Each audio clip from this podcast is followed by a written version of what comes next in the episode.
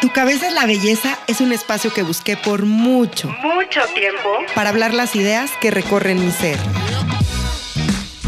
Es un tributo a los pensamientos, al amor, a la vida, a los miedos, a las opiniones y cuestionamientos de diferentes temas.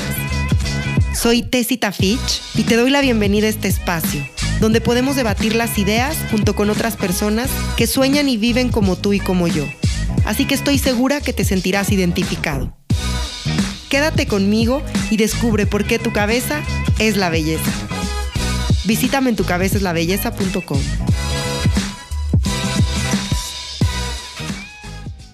Hola, bienvenidos a un nuevo capítulo de Tu cabeza es la belleza. Soy Tessita Fitch, estoy muy emocionada por la invitada de lujo que tenemos esta semana con nosotros. Ella es Marisa Gallardo. Ahorita les voy a platicar un poquito acerca de quién es ella y qué hace ella, pero como muchos de ustedes ya saben, a mí me gusta compartirles lo que me funciona, lo que me gusta, lo que voy descubriendo en el camino y nunca les voy a hablar de nada que yo no haya probado. Hace un mes y medio empecé una certificación para ser coach ontológico y ahorita Marisa nos va a poder explicar mejor qué significa ser coach ontológico. Es un proceso largo, dura aproximadamente un año. Actualmente soy alumna del Instituto MMK, que es de donde Marisa es maestra y es experta. Y estoy fascinada con esta herramienta que verdaderamente está cambiando mi vida porque sé y estoy segura porque lo he visto que también puede y cambia la vida de muchas otras personas. Así que feliz de estar hoy aquí con Marisa. Marisa es Master Coach de MMK, es autora acaba de publicar su segundo libro que se llama Spa para el Alma, que se lo súper recomiendo. Ahorita Marisa nos va a contar un poquito más acerca de qué se trata. Y ella también es conferencista, da talleres, y bueno, es un estuche de monerías, es guapísima. Además, yo siempre he pensado y tengo la fiel convicción de que es simpaticísima. Marisa podría tener un stand-up comedy increíble acerca de todas estas herramientas de cómo nos ayudan a los seres humanos. Qué increíble también poder estar hoy contigo, Marisa, porque este mes es el mes de la salud mental y creo que esta parte de coaching nos ayuda mucho a destrabar todas estas marañas mentales que nos vamos haciendo. Hoy subías un post que me encantó en tu Instagram que dice cómo sufrimos más por lo que concluimos y suponemos e imaginamos que por lo que realmente está pasando. Entonces, me gustaría abordar ese tema, pero primero darte la bienvenida y sin antes mencionar que en este micrófono y en esta mesa, en este espacio, no viene gente que no sea cambiadora de vida, Así que abiertamente y públicamente te agradezco enormemente que cambies la mía, que seas mi maestra y que hoy pueda ser una cambiadora de vida para muchas personas. Bienvenida, Marisa. Ay, Tessy, muchísimas gracias por esta presentación. Me llenas el corazón con todo esto que, que, dices, y no sobre mí, sino sobre lo que, lo que tú crees que ha generado en ti todo este camino que has hecho, no solo con el proceso MMK, sino a lo largo de tu vida.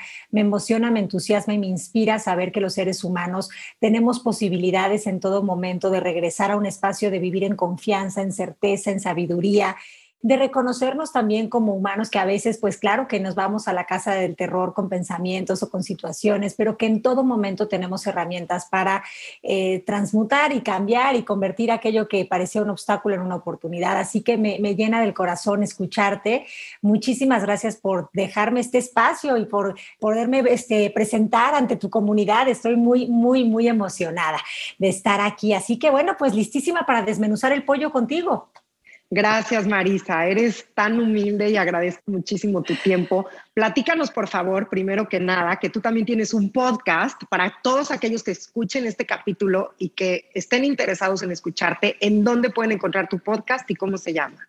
Bueno, mi podcast se llama Voz con Alas y lo pueden encontrar en Spotify, este, en SoundCloud también está. En este momento eh, va a salir la próxima temporada, yo creo que a partir del mes de enero, pero pueden escuchar todas las temporadas que han, que han este, habido a lo largo de Voz con Alas. Es un programa que no tiene ninguna pretensión, lo único que quiere es ofrecer herramientas para aquellos que estén dispuestos, ¿no? Eh, a querer como entrar en este viaje del autoconocimiento, pero también a querer tener sentido del humor de reírnos de nosotros mismos, que es básico, ¿no? El sentido del humor elimina eh, los resentimientos, los juicios, los prejuicios y nos pone en un lugar como, como que nos resetea el Windows mental. Entonces, si les interesa, pues yo feliz, les comparto que ahí lo pueden encontrar Voz con Alas en Spotify. Y que además esto que mencionas del sentido del humor, yo por eso decía hace unos momentos que podría ser un estandopera increíble. ¿Cómo desmenuzar? Y lo vas a hacer, ya lo sabes. Pero ¿cómo desmenuzar todas estas telarañas mentales desde el sentido del humor, ¿no? Como dices tú que nos decías en una de las clases de todas estas pedorreces mentales que te vas comiendo. Sí. Pero y luego qué pasa si te ríes y no lo ves tan grave y aprendes a que esto es un juego? Y creo que eso es algo que he aprendido de ti y que por eso eres mi maestra, porque me encanta cómo lo ves, como diciendo, no pasa nada al final del día, pero, pero sí pasa mucho en nosotros cuando aprendemos estas herramientas de autoconocimiento. Entonces, me gustaría empezar porque nos platiques qué es ser coach ontológico, porque es algo que me preguntan mucho.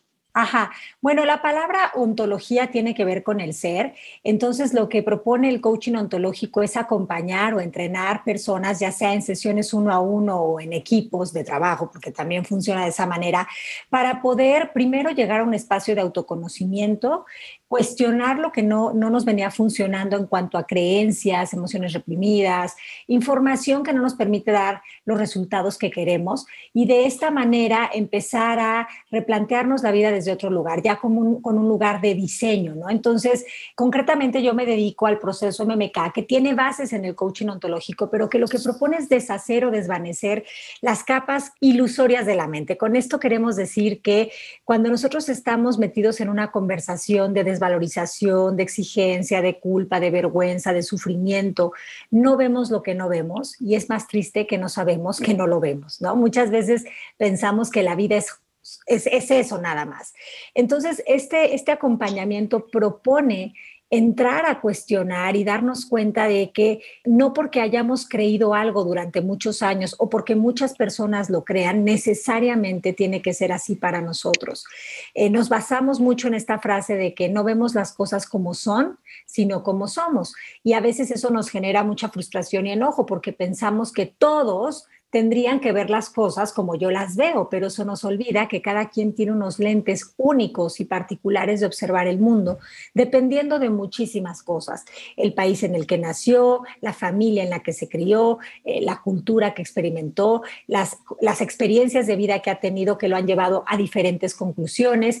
Y quien no cuestiona esto, repite y quien está dispuesto a cuestionarlo lo transforma, ¿no? Entonces, este, la invitación de esto es generar un acompañamiento sin juicio en donde la persona se pueda ver a sí misma más allá de la programación y que pueda darse cuenta que tiene poder de elección. Todos tenemos el poder de elegir y ese poder es un derecho y no lo vemos porque pues muchas veces creemos que la vida pues es lo que toca, ¿no? Y que estamos aquí en la vida como una, eh, un corcho en medio de la tempestad que va y viene. Y no, la realidad es que sí tenemos un decir y ese decir comienza con nuestra actitud. Así es, y mencionaste dos cosas que para mí son muy importantes y que me gustaría hacer énfasis ahí, que es lo primero, nada de lo que yo veo es hasta que yo le doy un significado, que esto también parte mucho de una parte en donde tú eres experta y que nos has compartido esta herramienta que es el curso de milagros. Sí. Yo hablo mucho en este espacio del curso de milagros, de hecho lo acabo de terminar, lo hice un año seguido y es I'm so proud of myself. También quiero hacer el tuyo, que está padrísimo el programa, pero aquí hay una cosa, nada de lo que yo veo es hasta que yo le doy un significado. Y a veces queremos que todo lo que está a nuestro alrededor sea como nosotros queremos, porque entra nuestro ego. Sí, sí. Y justo acabas de publicar tu segundo libro, que se llama Está para el alma, que habla del ego. Platícanos de este libro, platícanos del ego, qué es, por qué nos limita, por qué nos mete tanto el pie Marisa para poder ser mejores personas, mejores seres humanos y para de repente apagar esta voz del ego y justo lo que acabas de decir, ¿no? Cuestionar para no repetir y para poder transformar. Pero ¿cómo lidiamos con esta parte del ego que nos dice, no, te si otro curso, no, hombre, ¿para qué? Mejor tú ponte a hacer dinero, no, hombre, tú, no, mejor tú enfócate porque este, tienes tres hijos, no, tú, no, tú eres un empresario, ¿cómo vas a estar pensando en estas herramientas? ¿Cómo nos salimos de ahí? ¿Cómo cambiamos este chip? Bueno, de entrada creo que lo, lo, primordial es no identificar esta conversación de ego como algo malo o como algo que tenemos que combatir, porque entonces estaríamos otra vez en un lugar de miedo, ¿no?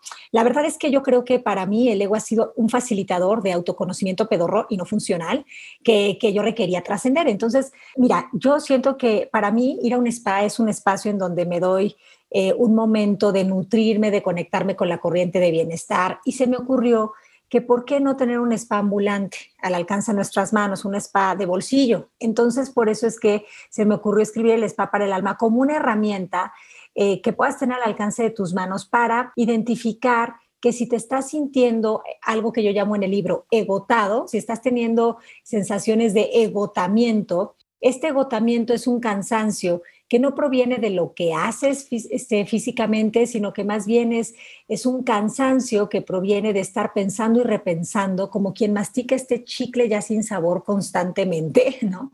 Y que, y que nos agota, nos egota, digo, porque nos mantiene en un lugar de desconfianza frente a la vida. Entonces, ese agotamiento nos impide dar los resultados que queremos y, ese agotamiento surge de la insatisfacción, que es otra de las palabras que pongo en el spa para el alma. ¿Y por qué digo insatisfacción? Porque es una ficción, porque muchas veces creemos que estamos insatisfechos solo porque no estamos eh, cubriendo las expectativas sociales y morales que la sociedad nos impone, no por mala onda, sino porque cree que es lo mejor para nosotros.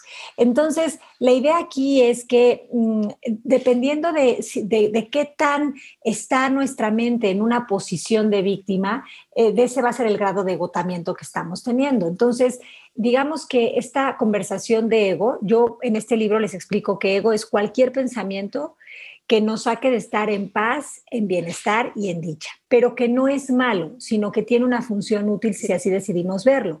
Y la función útil es hacernos consciente lo inconsciente y visible lo invisible. Para ello tienes que primero tomar conciencia de qué tan egotado estás, ¿no? Y en el libro les cuento del egotómetro, que es, es, como un cuestionario, que parece pues bastante, a lo mejor si quieres, este, sencillo, pero que siento que es muy poderoso para que te ubiques, ¿no? En dónde está tu, tu, tu, tu estado emocional. Y a partir de ahí, ese, ese egotómetro te va a decir qué tanto estás en una mentalidad de víctima, porque lo que nos hace sentir agotados es estar en esta conversación en la que pensamos que tenemos que demostrar, que competir, que defender, que reaccionar para tener un lugar en este mundo. Eso es agotador. Entonces, la propuesta de este spa es tener, así como cuando vas al spa y hay tratamientos, pues tener tratamientos para exfoliar el cochambre mental, ¿no? Que nos ha impedido eh, vivir en un estado de entusiasmo. Entusiasmo tiene que ver con vitalidad y con sentirnos en amor y conectados con, con, con, con, la inteligencia infinita que nos guía y que nos acompaña. Entonces, bueno, pues una de las herramientas de este spa, pues proviene justamente de lo que te decía, ¿no? Exfoliar esta mentalidad a través de tomar conciencia de en qué momentos de tu día y en cuántas áreas de tu vida estás desempeñando o bien el rol del rescatador o bien el rol de la víctima o bien el rol de el perseguidor o el verdugo. Y esto viene de, de una información muy valiosa de Cartman, pero aparte me interesó mucho su trabajo, pero me di cuenta de que a lo mejor se pensaba que estos roles solo los hacíamos personas o por personas, o sea, por ejemplo, pensábamos que el verdugo o el perseguidor era necesariamente el ex o la suegra o el hijo o cualquier persona, pero lo interesante que, me parece a mí apuntar en este libro es que nosotros muchas veces le damos ese papel a lo mejor al tema de pareja o al tema del peso, que no son personas como tal, pero que cuando estoy en una conversación de yo no soy suficiente porque no peso determinados kilos, porque debería de pesar no sé cuántos, pero porque entonces yo engordo con respirar, no me estoy dando cuenta que el verdugo eh, lo estoy creando yo con mi interpretación y que el rescatador nunca puede venir del exterior, sino de un cambio de perspectiva. Esto va a estar explicado de manera más puntual en el libro, pero lo interesante de esto es que pensábamos que la víctima era solo la persona que sufría. Este, el pobrecito yo, pero cualquiera de estos roles es agotamiento puro. ¿Por qué? Porque cualquiera de estos roles es víctima, porque el rescatador es víctima de su programación. Si no rescata, cree que no existe, que no lo van a querer, que lo van a excluir, que no está haciendo este, su papel. El verdugo está tan insatisfecho y enojado, eh, trae tanta cuestión de no sentirse a gusto con la vida, que culpa al exterior y proyecta esa, esa culpa a, todo lo que se mueve. Entonces, víctima también de esa programación. Y la víctima, la cosa con la víctima es que, ¿qué crees? Que a veces nos, nos, nos resulta mm, complicado aparentemente dejar este papel de víctima porque creemos que tenemos ganancias secundarias. Y esa es la situación, que cuando crees que ser víctima te aporta, eh, porque nadie pide conscientemente ser víctima, pero inconscientemente cuando ves que eso genera atención, ayuda, como que ya no ser responsable de tu vida y entregarle eh, el poder de tu vida a alguien más porque crees que eso va a ser mejor, va a dar más resultados que si tú te encargas, pues ya estamos en un lugar también de, no poder ver. Entonces, básicamente el spa para el alma eh, son ejercicios prácticos y técnicas para poder exfoliar, perdonar, transformar, elegir y manifestar. Y este increíble libro, Marisa me hizo favor de firmármelo ahora en la certificación, trae herramientas y ejercicios súper poderosos. De hecho, me parece un libro que puede ser de buró porque uno lo puede terminar de leer, pero siempre puede volver a él y decir, esta semana voy a hacer este ejercicio, esta semana voy a abrir mi conciencia a dejar de ser víctima y entonces a poner resultados diferentes en, estas cuestiones. Pero mencionas algo muy importante también, ahora que explicabas esta palabra del entusiasmo, Marisa, que es una de las herramientas de la certificación MMK que he visto contigo, que es el uso del lenguaje. El uso también que le damos a nuestras palabras y que muchas veces siendo víctima, como tenemos incluso un vocabulario muy diferente a cuando decidimos tener el poder de transformar nuestras vidas. ¿Nos puedes hablar un poquito más acerca del poder del lenguaje? Claro que sí. Bueno, mira, dime cómo hablas y te diré cómo vives, ¿no? Eh, a veces no nos damos cuenta de cómo estamos echando sapos y culebras por la boca este, y luego nos quejamos de los resultados y de las circunstancias que estamos experimentando, sin haber tomado conciencia de que el lenguaje es una profecía autocumplida cuando tú dices cosas como no soporto, no aguanto, me molesta, me cae en pandorga, ¿no? Y lo dices con emoción, estás generando una manifestación, ¿no? Entonces, qué importante es darnos cuenta de que cada palabra que decimos con emoción está tejiendo y esculpiendo nuestra realidad. Muchas veces exageramos el lenguaje para, pues no sé si para ser chistosos o no, lo cual se vale si lo estoy haciendo con esa intención, pero si se convierte ya en mi diálogo interno, un diálogo interno de burla, de crítica, de, de exigencia, de ataque, entonces voy a salir al mundo en una posición eh, muy poco favorable porque nada me va a parecer suficiente y no me estoy dando cuenta que probablemente dentro de mí ese lenguaje está viniendo de creencias como no soy importante, no valgo, no soy capaz. Y para alguien que se siente insuficiente, nada le resulta suficiente. Entonces, el, el lenguaje es una, pues una herramienta poderosísima, es una llave para transformar la vida. O sea, si no supieras nada de cómo transformar tu vida, te diría que la primera herramienta para transformarla es a través del lenguaje. Escucha tu diálogo interno, escucha cuáles son las palabras que más repites. Esas palabras te llevan al estrés, a la culpa, a la vergüenza, al sufrimiento, a la exigencia. Si es así, entonces tus resultados van a ser así. Si estás dispuesto a cambiar tu diálogo interno, esto va a generar que cambies también el diálogo que tienes hacia los otros, pero también que tienes hacia la vida, hacia, no sé, en lo que creas, Dios, luz, cosmos, fuente vas a estar en otro, en otro canal. Entonces, el lenguaje abre posibilidades, no te puedes imaginar cuántas. O sea, eh, si tú empiezas a hablar con palabras, eh, en lugar de decir estoy, esto es muy difícil o muy complicado, empiezas a decir cosas como esto es nuevo, estoy dispuesto a aprender, simplemente tus sinapsis cerebrales empiezan a generar estas carreteras de posibilidad. Mientras que cuando estás en este lenguaje de no puedo, es difícil, es complicado, esto es una traición, esto es algo imperdonable, ahí te cierras tú solito y te pones en un punto ciego. Entonces, mira, una de las palabras que usamos mucho en, la certificación y en general en el coaching es esta idea del punto ciego. El punto ciego viene de estar en este espacio en el que no ves opciones ni posibilidades. Y no ves opciones ni posibilidades cuando tu lenguaje es limitante y es totalitario.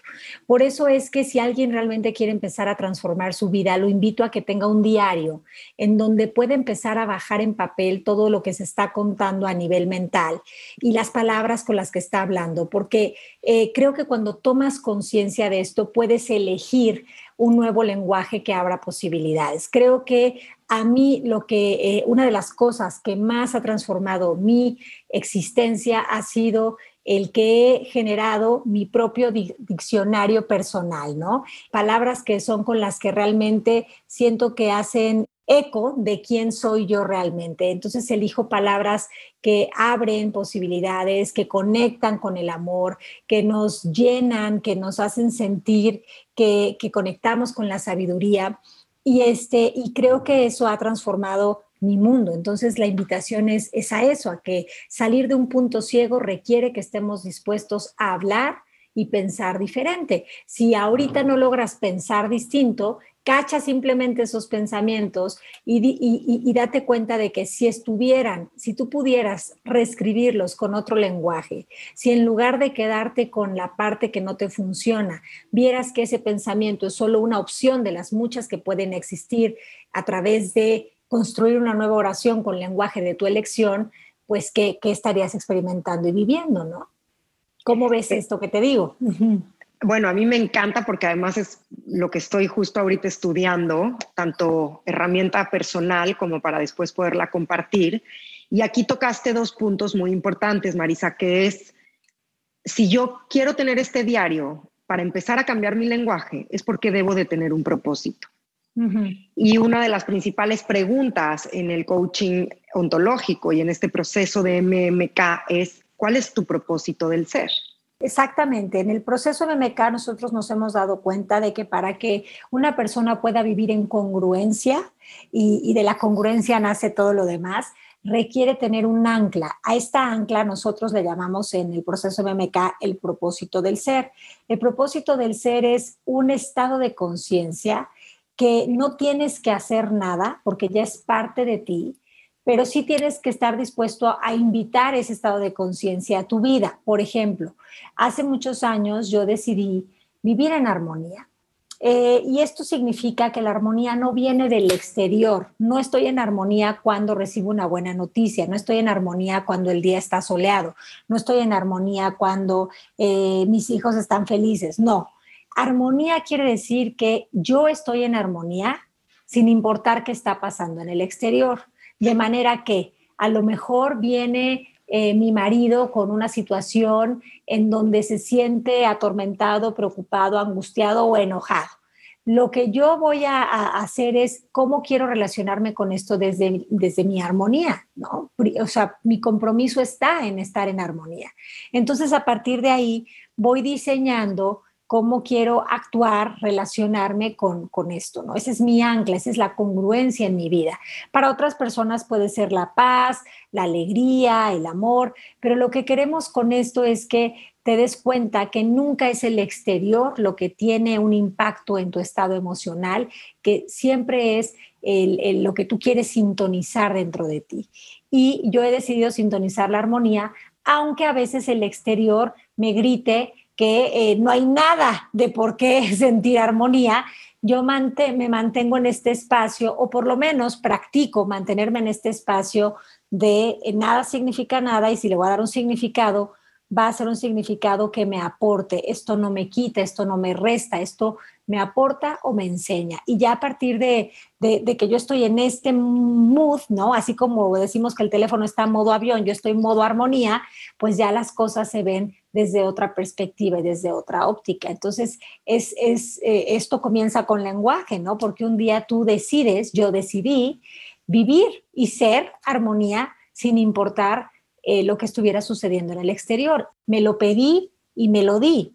Ahora, hay momentos en donde, pues claro que soy humana y pareciera que me quiero ir justo al no ser armonía, ¿no? Me quiero ir a la reactividad, a la reacción, al traes tiempo porque te voy a decir todo lo que pienso desde, desde mi óptica de esto y lo que pienso es que te quiero poner en tu lugar. Y esto es humano, esto no es malo, esto es humano. Lo que pasa es que yo me he dado cuenta con los años de que me siento más dichosa, plena y en entusiasmo cuando me comprometo a esta ancla que cuando no. No, y además una vez que conocemos esta herramienta, que decidimos nuestro propósito del ser, ya es muy difícil moverte de ahí porque la conciencia cambia, tu chip cambia. Por ejemplo, yo tengo dos propósitos del ser, que una es paz. Sí. Entonces, ahora en todo me pregunto si me da paz o me quita la paz, ¿no? Hace tres semanas empecé con unas pláticas de una eh, sociedad para una empresa y tal, y de repente me empecé a sentir rara, ¿no? Y justo en este ejercicio del diario empecé a ver que, que algo me hacía mucho ruido, mucho ruido, mucho ruido, hasta que detecté y dije, a ver, con todos estos procesos y modelos que estoy aprendiendo en MMK, que ahorita vamos a llegar ahí, pero yo solita me empecé a desmenuzar y dije, a ver, esta parte te está quitando tu paz. Entonces, once you go black, you never go back. Es muy difícil que una vez que tomes esta decisión de vivir desde el propósito del ser, ya no la cumplas, porque es como una autotraición. Entonces me empecé a cuestionar el, esto me da paz, no me está dando paz. Y me estoy dando cuenta que hace dos semanas me quita el sueño, pero yo no lo había detectado como tal. Como dices tú, el ego no es malo, al contrario, es una herramienta que nos ayuda a ver, ¿no? Porque yo desde mi ego declaro esta sociedad y tal, y, ¿no? Y de repente dije, ok, gracias al ego puedo reconocer que esto no es lo que me está funcionando, en este momento no me funciona porque me quita mi paz. Y es esta cuestión que a mí me gusta mucho comentar aquí, que, que es otra de las preguntas que yo me hago constantemente, ¿qué prefiero? ¿Cinco minutos de incomodidad o una vida de resentimiento? Pues cinco minutos de incomodidad de decirle al otro, y sabes que esto me está quitando mi paz y yo tengo un compromiso conmigo misma. Entonces, ahora sí que esto no me funciona. Pero antes hubiera sido con otro lenguaje, fíjate, antes hubiera sido, híjole, qué pena, perdón. Entonces, desde el perdón, desde el miedo, desde la tabla de conciencia, que es a donde quiero llegar ahorita en el siguiente punto, ya me elevo y desde la aceptación reconozco que esto no me funciona. Sí, totalmente. Entonces, y, creo que incluso hasta ahí, eh, como sugerencia, el lenguaje también se puede modificar, ¿no? En lugar de pensar que algo me está quitando mi paz, eh, porque eso hace que lo vea como, como un, pues podría verlo hasta como un enemigo, eh, más bien esto no se alinea a los deseos de mi corazón en este momento, ¿no? Eso no es ni bueno, ni malo, ni regular. Entonces creo que eso nos pone en un lugar como de mucha más conciencia, aceptación también de lo que estamos viviendo y por, y por consiguiente valentía para hacer este ejercicio que a lo mejor es incómodo, pero necesario de elegir y de decir y de pedir, ¿no? Lo que se quiere. Entonces, bueno, pues qué maravilla que puedas estar tan consciente de eso a partir de que estás en esta congruencia de esto se alinea a mi propósito del ser, sí o no. Exacto, y ahí también descubrí el segundo propósito del ser, porque no nada más tienes o puedes tener uno, ¿no? Que es el segundo, que es aceptación, aceptar lo que puedo cambiar, que esté en mi ámbito, y lo que no, lo dejo con el otro, porque eso es del otro y entonces yo voy a vivir una vida de mucho mayor alegría y entusiasmo y satisfacción, pero ahí era una parte que yo me cuestionaba mucho ahora que tuvimos eh, la certificación presencial, que viene pronto en diciembre en México y ahorita se las vamos a platicar, pero que era, oye Marisa, pero es que entonces todo el mundo va a decir que yo soy una persona fría, que soy mala, que ¿no? O sea, tipo en la familia que te empiezan a decir, es que a ti te vale, no, no me vale, pero es que la vida del otro, o sea, yo no puedo controlar su ámbito. Entonces, también una de mis palabras ahora es aceptación para saber qué me funciona, qué no me funciona y llegar a este propósito del ser. Y sobre todo, mencionaste una palabra que es importantísima. Entrar a este nivel de conciencia requiere mucha valentía, porque es ahí en donde todo cambia. Y me gustaría pedirte si nos puedes explicar rápidamente esta tabla de conciencia, en donde cómo desde lo que sí es verdadero, empieza con la valentía, pero como lo que no es verdadero o es desde el ego o son los niveles bajos de conciencia, por así decirlos, pues está el miedo, está el resentimiento, está la culpa, para que un poco eh, los que nos escuchan puedan hacer este ejercicio de decir, bueno, ¿cuál es mi propósito del ser? Y que se lleven esto increíble, este regalo el día de hoy. Sí, bueno, tu propósito del ser va a ser eh, o una pregunta que te puede ayudar para identificarlo es, ¿cuál es el estado emocional en el que yo quiero vivir? ¿no? ¿Cuál, si yo puedo elegir de qué manera me quiero sentir la mayor parte de mi tiempo, cuál sería, ¿no? Y entonces creo que eso, esa respuesta te va a dar como resultado eh, ese propósito del ser esa ancla a la que te quieras comprometer. Mira, con respecto, antes de contestar, ¿no? Lo que me estás diciendo, lo que me estás preguntando, con respecto a lo que mencionabas en cuanto a, a que tenías esta sensación de que a lo mejor eso sería como que ya te vale, ¿no? Que ya no te importa, que ya estás como en un lugar de importaculismo, dicen en este, creo que en, Colombia, ¿no? De que mm, ahora sí que te vale gorro. Este, creo que la distinción entre em, la verdadera empatía y lo que es un guanabí de empatía es importante. Creo que muchos de nosotros crecimos escuchando que empatía es sufrir con el otro, cuando en realidad la verdadera empatía es reconocer al otro como un ser con herramientas que a lo mejor en, en este momento no está viendo lo que, lo que le funcionaría, pero que dentro de él está el poder para poderse mover del lugar y también tener muy claro, o sea, que la verdadera empatía es sostener al otro desde su grandeza, en tu imagen, y entender que no podemos confundir ayudar con invadir, porque ayudar tiene que ver con que tenga la voluntad del otro, eh, de que tú puedas entrar con, con, pues con curiosidad a ofrecerle ciertas herramientas si es que te lo pide, ¿no?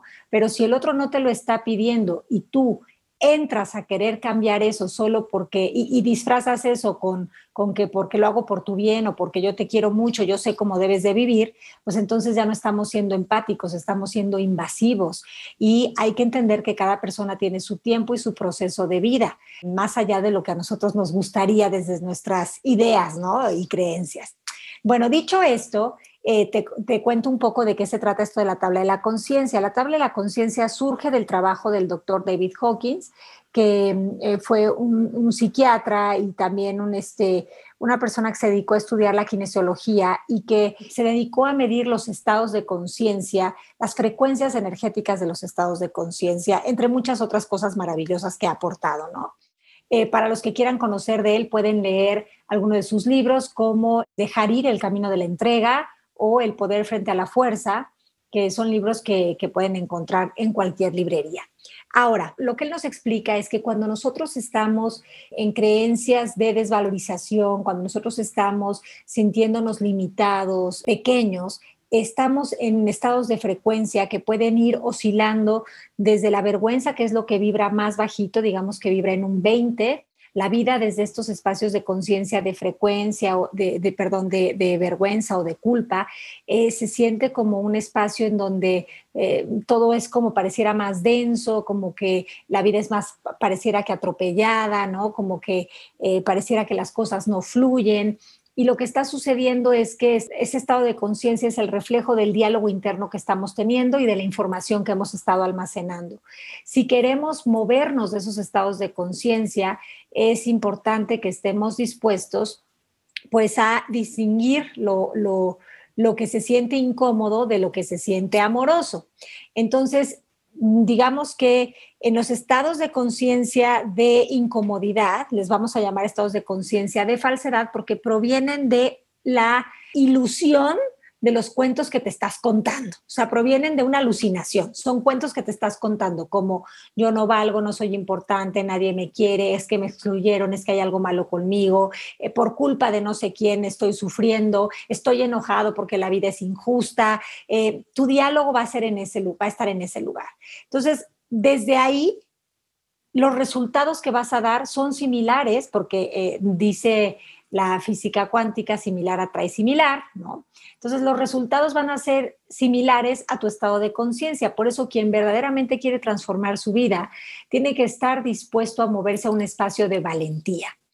Transmutar todo esto que nos eh, eh, ponía en un lugar de exigencia, que es como que eh, digamos que la exigencia es la frecuencia más alta de lo que hay en esta tabla de, de, cosas incómodas, ¿no? Pero lograr transmutar esa exigencia en valentía. Ahora, muchas personas dirán, pero ¿a poco la exigencia es algo que no funciona? Toda la tabla de conciencia tiene un sentido útil. Por ejemplo, no es malo sentir culpa o vergüenza sino que es importante entender el, para qué estoy sintiendo eso. Si me estoy sintiendo incómodo, ese es el aviso de que hay algo que estoy creyendo, pensando o interpretando que no me está funcionando. Y por eso esa emoción viene a hacerme sentir incómodo para que yo me replantee y me mueva.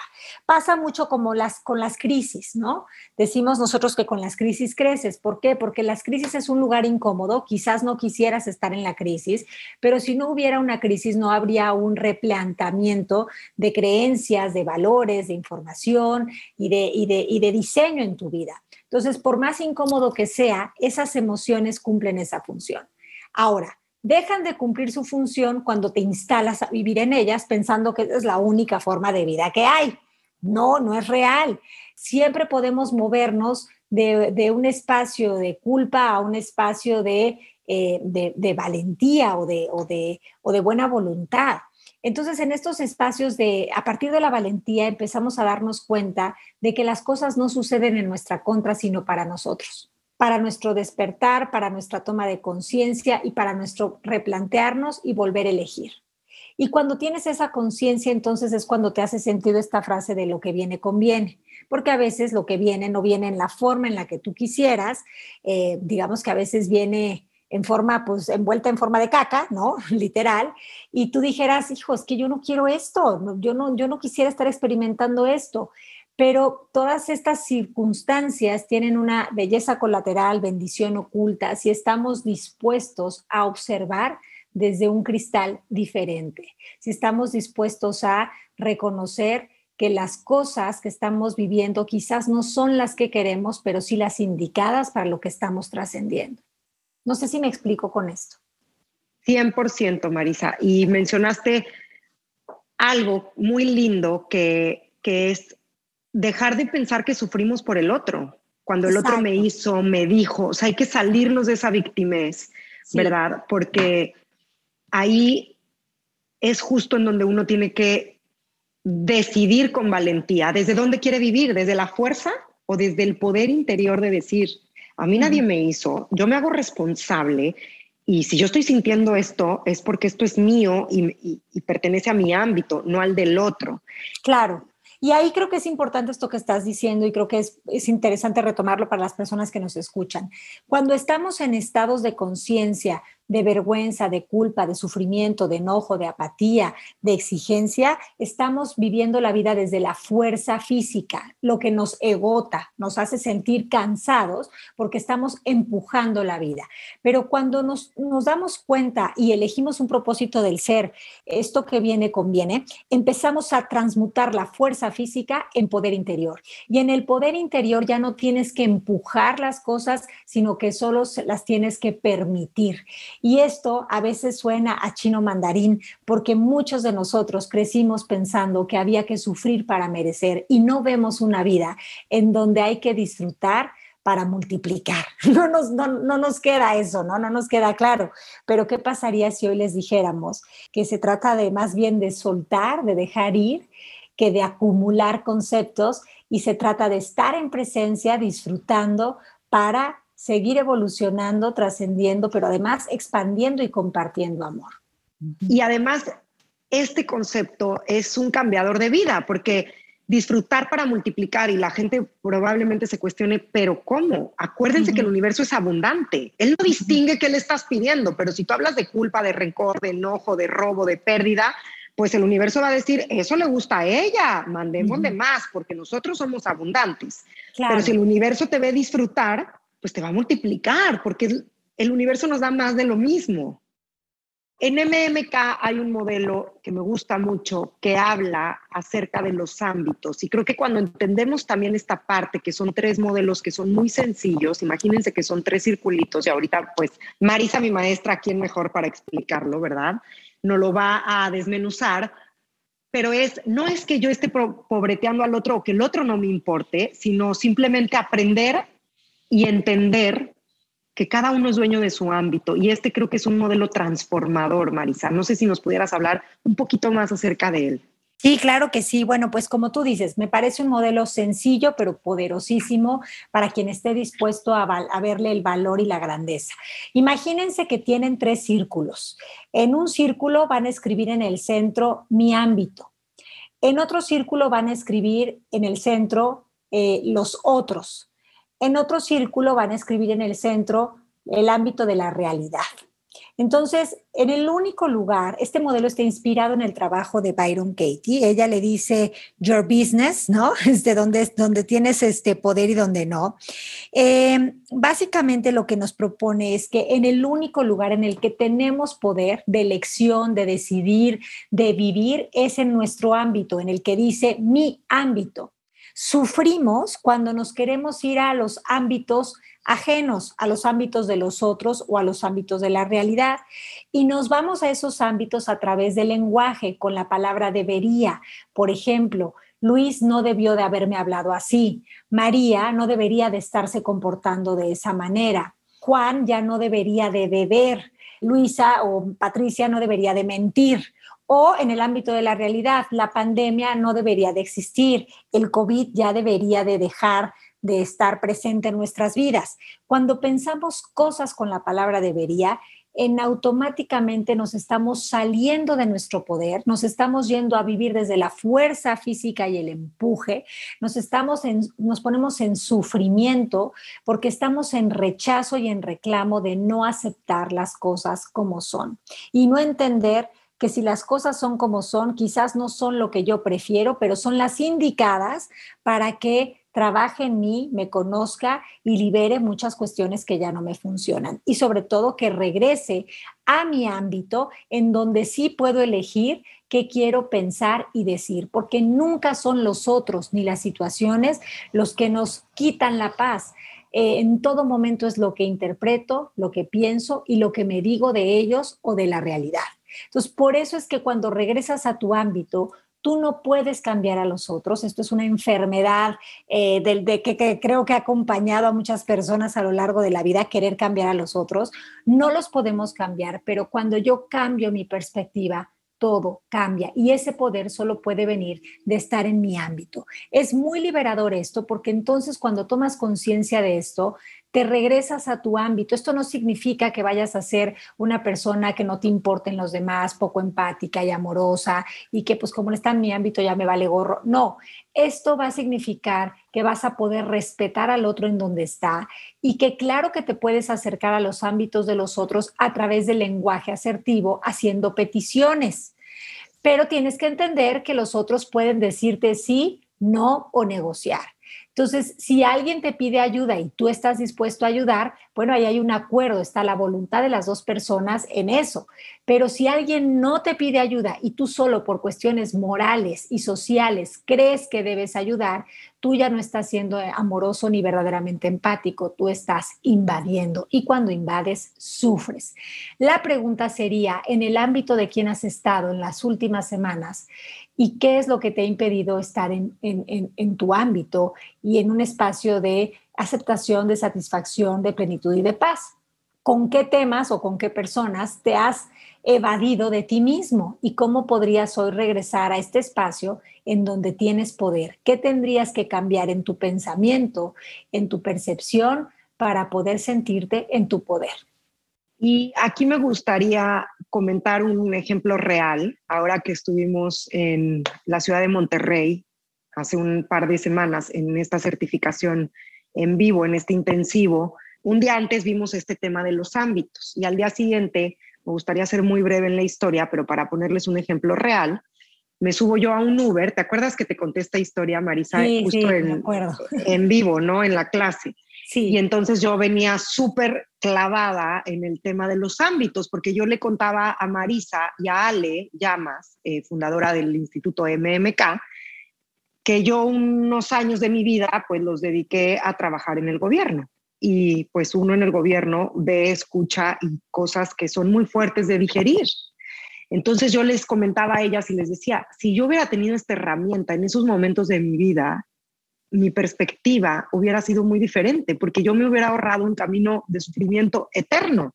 Pero bueno, el hubiera no existe y todo llega en el momento perfecto. Al día siguiente, como prueba, de mi clase, a ver si puse atención, me subo un Uber, un día antes había habido un accidente en Monterrey muy famoso de un coche que voló y le cayó arriba de un taxi y arriba del taxi estaba el taxista y chocó con una pared y no hubo ningún herido. Me subo al Uber, yo, iba en camino a mi clase de las 9 de la mañana y me dice el señor, ay señorita, ¿cómo vio ayer usted este tema? Y yo, no, estuvo grueso el accidente. No, es que usted no sabe. Y se arranca como hilo de media el taxista a contarme que pues él había sido asegurador de coches y de accidentes por 20 años, pero usted, pero yo sin preguntarle. claro, a mí me encantan las historias, ¿verdad? Yo siempre pregunto, pero él iba en primera, o sea, mi tiempo me daba de preguntar. Usted no sabe, yo lo más duro que vi fue una vez unos novios que salieron de una boda y se mataron. Y yo, o sea, inmediatamente se me bajó la sangre a los pies me puse blanca y me metí al ámbito de los papás de los novios, de la novia, de la familia, del hijo, del primo, del... No, señorita, y el taxista seguía. Es que usted no sabe lo fuerte, porque venían saliendo todos los invitados de la boda y todos se paraban y sabían que eran los novios. Y el vestido, y yo le decía, por favor, pare ya. Pues es que no me interesa saber más detalles de la historia. Entonces yo llego muy conmovida a, a mi salón, ¿no? De clases con Marisa y con Ale, y les digo, traigo este tema, ayúdenme, por favor. Y entonces entre las dos me hacen ver cuál es tu ámbito. Pues bueno, yo venía en un Uber. ¿Y cuál es el hecho? Pues el hecho fue que hubo un accidente. ¿Y cuál es el ámbito del otro? Pues que sucedió toda esta historia con dos seres humanos, ¿no? Ya si son novios, si no son novios, es otra historia. Pero ahí me gustaría que explicaras, Marisa, porque, y me lo explicaste muy bien en ese momento, el uno no deja de ser humano, obviamente, ¿no? Con, con este tema también de compasión, de empatía claro. Pero claro, Marisa me decía, es que tú ya estás sufriendo porque tú ya me, te montaste en la película. Sí. De los papás, de los primos, de los novios, de etcétera. Sí, entonces estábamos hablando de un evento que había sucedido hace ya unos años y que es natural que, y es muy humano que nos provoque tristeza, que nos provoque esta cuestión de, eh, ay, ¿cómo crees que todo esto, no? O sea, que, todo esto pasó y que, y que te vayas a, imaginar qué estaban pensando los padres y toda esta cuestión. Pero irte ahí es no aceptar lo que sucedió. Por un lado, en el ámbito de la realidad está que ese accidente pasó por otro lado, en el ámbito de los otros está que lo experimentaron, pero tú de alguna forma estabas este, desde tu ámbito eh, sufriendo todavía, haciendo esto todavía más grande, porque te estabas yendo primero a imaginar y a suponer algo en un ámbito ajeno, de lo cual tú no sabes, tú no sabes, no, no, no tienes idea, no tienes poder sobre eso. Entonces, no es que no se valga sentir, claro que entiendo que puedas sentir tristeza o, o lo que sea que hayas sentido, pero lo que es más amoroso es, en lugar de hacernos el cuento de, los padres sufriendo y de todo esto, no hay cosas que no vemos y que no podemos entender porque nos falta muchísima información. Entonces, como que regresar a nuestro ámbito nos permite, ok, eh, ¿cómo puedo yo desde, desde mi ámbito ver esto desde un lugar pues que más amoroso? Más, más funcional y también más, este, que aporte más a mí, ¿no? Porque finalmente los otros ni saben qué estoy pensando o qué no estoy pensando. Y creo que en ese momento tú tomaste conciencia y pudiste regresar como a ti y pudiste como ponerte en paz con esa situación que, que había sucedido, ¿no? Según recuerdo. Exacto, y a veces es difícil como salirte del rollazazazo porque uno siempre quiere ser protagonista, no es que me acaban de decir esto y se me acaba de remover el estómago. Sí. Sí, pero bueno, entonces salte de ahí para que no sufras y para que esto lo puedas digerir de una manera diferente, entendiendo que no pertenece a tu ámbito y que cuando nos queremos meter al debería o al es que cómo, entonces ya se crea un sufrimiento que prácticamente pues nos quita el corto tiempo de vida que nos queda. Como el mismo que... Sí, pero sobre todo, perdón, lo que, lo que sucede con esto es que te lleva a la no aceptación.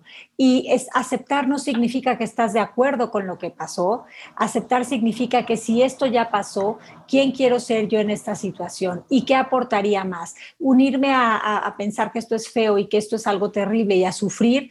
¿O eh, verlos, ¿no? Este, pues en, un espacio de descanso, de, reencontrar la paz, no sé, ahí cada quien tiene que ver qué es lo más amoroso, ¿no? Exacto, y también entender algo que tú me dijiste, que era, tú no sabes si esa familia estaba dividida y este hecho los unió. O sea, faltan piezas del rompecabezas Sí. Faltan piezas del rompecabezas y que algo que me enseñó a mí mi papá desde chiquita es, tú no puedes juzgar, ¿verdad?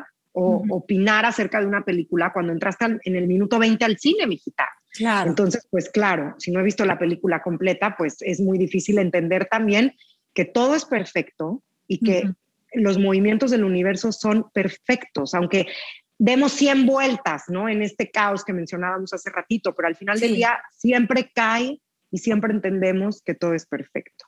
Entonces, bueno, pues nos estamos quedando cortas de tiempo, Marisa, y ya sabes que yo contigo me podría quedar eternamente porque tengo mucho que aprender de ti. Ay, y yo, es mutuo. Gracias, gracias. Pero me encantaría que nos platiques que van a, bueno, sé que viene un taller tuyo, que para que nos invites, por favor. ¿Cuándo es?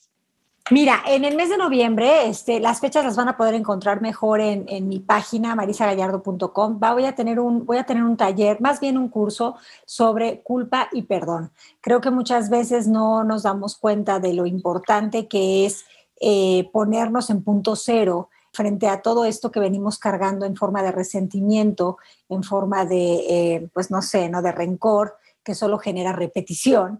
Entonces, bueno, pues es un espacio para poder tener una cita con nosotros mismos y ver de qué forma podemos tomar lo que funciona de lo que hemos vivido y bueno, hacer las paces con todo lo que hemos estado experimentando hasta, hasta el día de hoy, ¿no?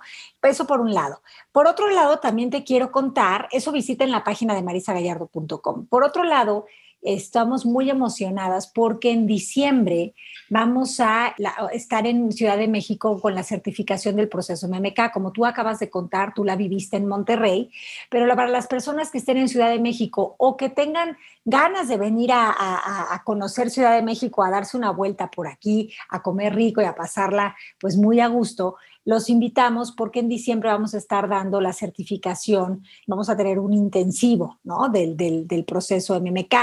Entonces, bueno, pues ya más o menos estuvimos contando qué es el proceso MMK, pero es un conjunto de metodologías para poder conocernos, transformar, elegir y diseñar una vida que nos haga eh, sentir en un espacio de dicha, bienestar y sobre todo sentirnos como eh, eh, en gratitud y, compartiendo ¿no? lo que somos con, otras personas. Entonces, pues toda esta información también la pueden encontrar dentro de nuestra página del proceso MMK, la cual les invito a que, a que la vean. Y bueno, pues básicamente eso, ¿no, te sí?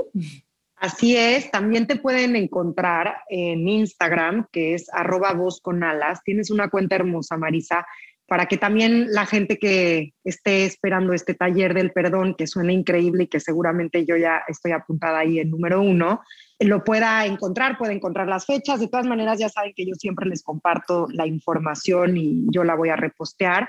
Y sí, como dices tú, nos encontramos en Monterrey porque yo ya llevaba un año y medio esperando esto desde que yo empecé a tomar coaching con mi gran coach Valeria Guerra, cambiadora de vida, a quien le mando también un abrazo muy grande y le agradezco que el día de hoy estás aquí, que nos encontramos y nos reconocimos en, en este plano terrenal yo llevaba un año y medio esperándolo y Valeria me dijo, vienen a Monterrey y yo, ¿cómo? O sea, si me dices que van a Timbuktu, yo voy y lo tomo ahí.